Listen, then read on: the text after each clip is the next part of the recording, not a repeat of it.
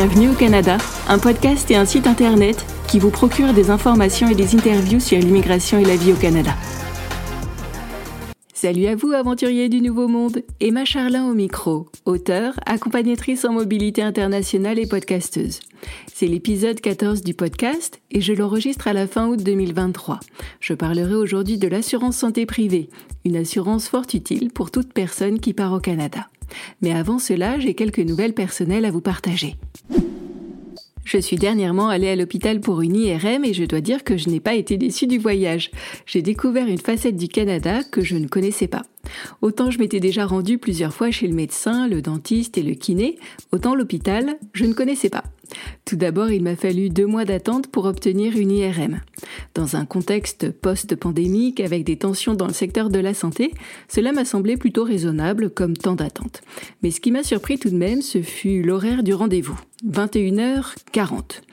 Au départ, je me suis dit, tiens, c'est étonnant cet horaire. Puis à la réflexion, je n'ai pas manqué de saluer le côté pragmatique des Canadiens. Afin de servir le plus grand nombre, ils n'hésitent pas à faire nocturne. Mais ce que j'ignorais, c'est à quel point les Canadiens font véritablement nocturne.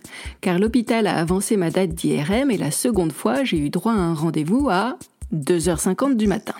Oui, messieurs, dames, vous avez bien entendu, 2h50 du matin. Franchement, j'ai failli tomber de ma chaise quand j'ai lu l'heure de la convocation. Sur le coup, j'ai un petit peu moins apprécié le côté euh, pragmatique des Canadiens. Mais bon, c'est une autre histoire. En attendant, même à 3 heures du matin, le personnel de l'hôpital était plutôt sympa. Au final, j'ai passé un moment agréable, si tenté qu'on puisse qualifier le fait de passer une IRM d'agréable. Bref, voilà pour la petite histoire. Et maintenant, voici un mot de notre sponsor. Eh mais, il euh, y en a pas ah oui, c'est vrai, c'est moi le sponsor de l'émission pour l'instant. L'épisode de ce jour est sponsorisé par mon activité d'accompagnatrice en mobilité internationale. Savez-vous ce qu'un coach peut vous apporter? Des réponses rapides à vos questions plutôt que des heures de recherche à effectuer, des conseils pratiques pour gérer vos émotions et vous organiser, des retours d'expérience pour éviter petits et grands pièges. Contre un prix raisonnable, vous allez plus vite, plus loin. Pour vous accompagner, je propose plusieurs formules. L'une d'elles pourrait vous plaire. Une séance de questions-réponses sans engagement sur la durée. Comment cela fonctionne? Nous convenons d'un rendez-vous, vous venez avec vos questions et moi j'y réponds. Le but du jeu est simple, vous rassurer et vous permettre d'avancer dans vos projets avant votre départ ou après votre arrivée. Ce type de séance dure habituellement une heure, à renouveler ou non, c'est vous qui voyez. Pour obtenir plus de détails, rendez-vous sur mon site internet bienvenue au canada.ca à la rubrique Service. Venons-en à présent à l'épisode du jour. Je vais vous parler aujourd'hui d'assurance santé privée. Alors, qu'est-ce que cette drôle de bête? Une assurance santé privée est un contrat d'assurance établi entre vous et un assureur afin de vous protéger contre certains aléas de santé. Cette assurance vient remplacer ou se substituer à une assurance santé dite universelle, le plus souvent offerte par un État, une province ou un territoire. Dit autrement, cette assurance vous concerne dans le cas précis où vous n'êtes pas couvert par un régime général de santé. Prenons un exemple. Vous êtes un citoyen français et vous partez vous établir au Canada. Pendant un temps, vous ne serez vraisemblablement couvert ni par l'assurance maladie française, ni par l'assurance maladie de votre province. Afin de rester couvert, vous prenez une assurance santé privée. Elle se substitue aux régimes généraux de santé auxquels vous n'avez plus droit ou n'avez pas encore droit. Vous vous posez peut-être cette question. Pourquoi prendre une assurance santé privée? Après tout, vous êtes dans la fleur de l'âge et vous vous sentez au top de la forme. Alors ne serait-il pas préférable de garder votre argent plutôt que de le dépenser dans une assurance santé dont vous n'aurez sans doute aucunement besoin? Hum, Comment dire? C'est une option en effet, mais est-ce une bonne idée? Pas si sûr. Quand on est nouvel arrivant ou expatrié, souscrire une assurance santé revêt une importance clé, en tout cas quand on prend son envol pour le Canada. Il existe au moins trois raisons à cela. Les frais médicaux sont conséquents au Canada, votre prise en charge par l'assurance maladie de votre province ou territoire pourrait ne pas être immédiate mais décalée et votre statut d'immigration pourrait vous l'imposer. Reprenons chaque élément séparément, l'un après l'autre. Les frais médicaux sont conséquents au Canada.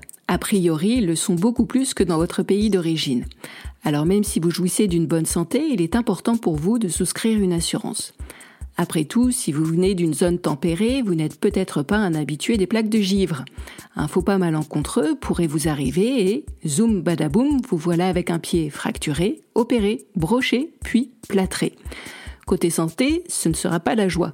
Côté porte-monnaie, ce le sera encore moins, surtout sans assurance, car c'est plusieurs milliers de dollars, pour ne pas dire des dizaines de milliers de dollars, que vous aurez à rembourser. Sérieusement, vous êtes sûr que vous ne voulez pas souscrire une assurance santé? Je me souviens d'une anecdote que l'on m'a racontée. Un jeune homme, appelons-le Roger, venait de s'établir au Canada. Il n'avait pas pris d'assurance santé afin de couvrir les premiers temps de son arrivée. Il a eu une crise d'appendicite et a dû se faire opérer en urgence. Il n'était pas couvert et a dû payer le prix fort. Une vingtaine de milliers de dollars en la matière. Petit problème, il n'avait pas assez d'argent pour tout payer. Au final, il a dû emprunter de l'argent à ses parents et rentrer dans son pays de départ car toutes ses économies y étaient passées. Parlons maintenant de notre second argument. Votre prise en charge par l'assurance maladie générale pourrait ne pas être immédiate, mais décalée. Les délais d'attente peuvent n'être que de quelques semaines ou s'étendre à plusieurs mois, trois le plus souvent, parfois plus. Ils dépendent étroitement de votre statut d'immigration. Pour savoir à quelle sauce vous serez mangé et si vous aurez ou non une période de carence à respecter, rendez-vous sur le site du ministère de la Santé de votre future province ou territoire de résidence. Ou si vous souhaitez vous épargner cette recherche, rendez-vous à la section Apprendre de mon site internet bienvenue au canada.ca. J'ai mis en ligne les différentes adresses des ministères concernés. Dans de prochains épisodes de podcast, je vous parlerai de ce qui est ou non généralement couvert par l'assurance maladie, qui peut en bénéficier et à partir de quand la couverture santé prend effet. Alors, restez à l'écoute. Mais dans l'intermédiaire, revenons à notre sujet du jour. Pendant la période de carence, c'est-à-dire la période où vous n'êtes pas pris en charge par l'assurance maladie générale, bien des choses peuvent arriver. Afin de vous prémunir, prenez une assurance santé privée.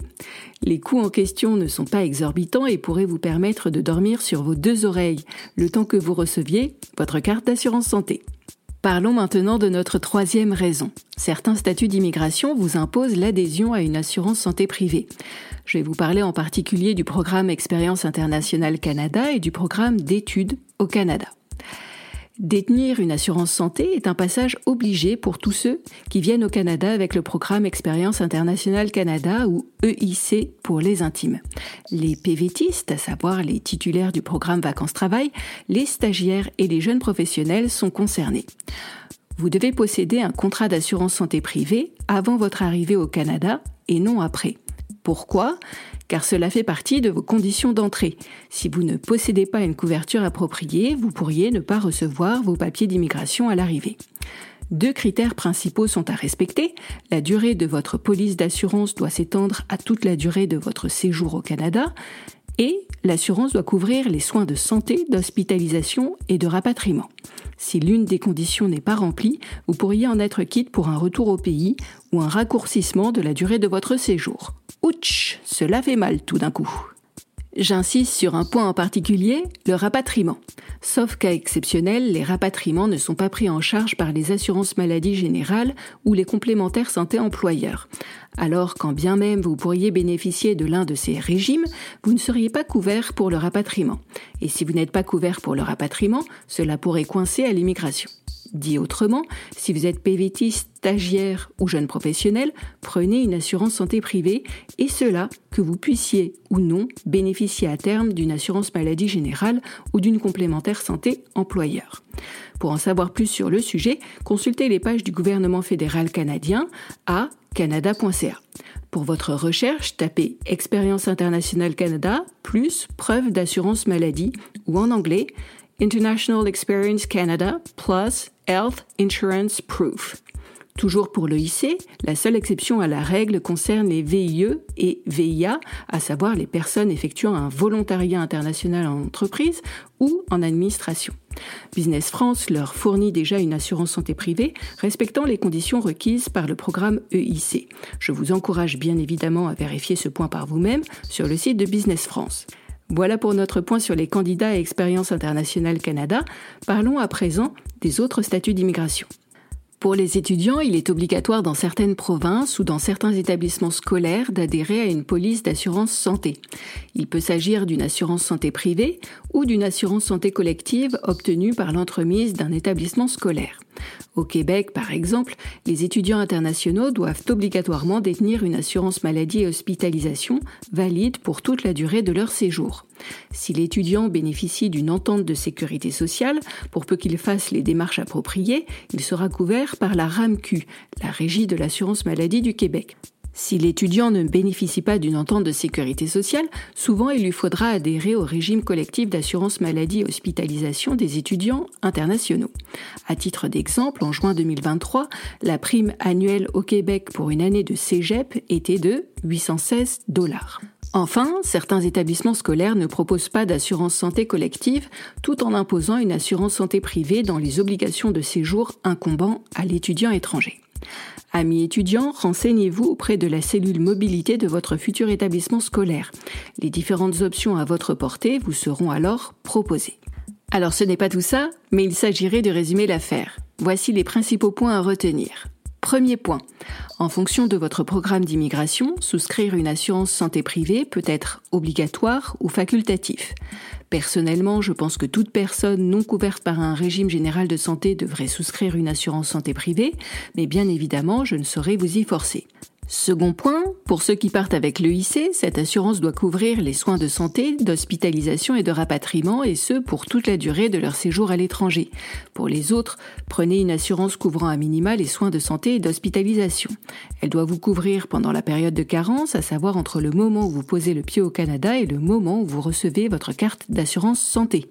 Troisième point, si vous décidez de ne pas prendre d'assurance santé, libre à vous, mais au moins assurez-vous d'avoir une épargne de sécurité conséquente. Cela vous aidera en cas de coup dur. Dans un prochain épisode, je vous parlerai une nouvelle fois d'assurance santé privée. J'aborderai les points suivants, comment chercher une assurance santé privée et mieux comprendre les couvertures proposées. Mais d'ici là et comme toujours, je vous recommande de partir à la pêche aux informations sur les sites officiels du gouvernement du Canada et en particulier sur le site du ministère de la Santé de votre future province ou territoire de résidence. Les règles en vigueur en matière d'immigration et de santé ne cessent de changer. Les informations présentées ce jour pourraient donc ne plus être valables au moment où vous les écouterez. Cet épisode de Bienvenue au Canada est déjà fini. Je vous remercie de l'avoir suivi jusqu'au bout. Si vous l'avez apprécié, abonnez-vous à ce podcast, donnez-lui des étoiles et laissez un commentaire. Cela me fera plaisir, mais surtout, cela aidera de nouvelles personnes à le découvrir. Au royaume d'Apple, Spotify et consorts, un peu de visibilité, il n'y a que cela de vrai. À bientôt!